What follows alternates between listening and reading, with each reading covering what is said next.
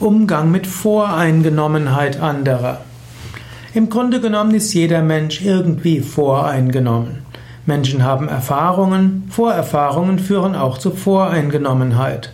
Manche Menschen können aber bei aller Voreingenommenheit sich einen offenen Geist bewahren.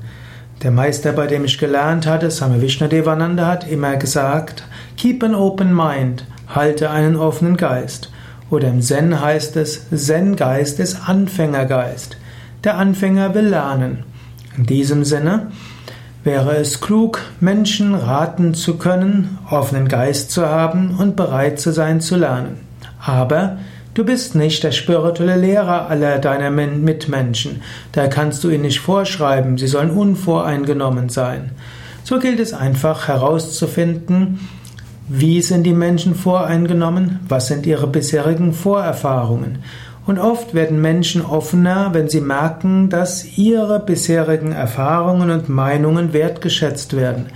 Wenn du also einem anderen Menschen zuhörst, ihn fragst, was ihm wichtig ist, dann wird er bereit sein, auch dir zuzuhören.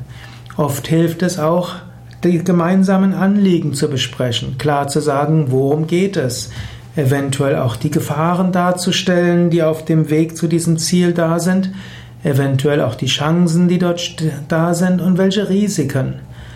Und gerade wenn man Menschen zeigen kann, dass das, was man vorhat, dem gemeinsamen Ziel dient, dass es Gefahren vorbeugt und dass dabei viel Gutes bewirkt werden kann, dann sind Menschen auch bereit, aus ihrer Voreingenommenheit herauszukommen und anderes in Betracht zu ziehen.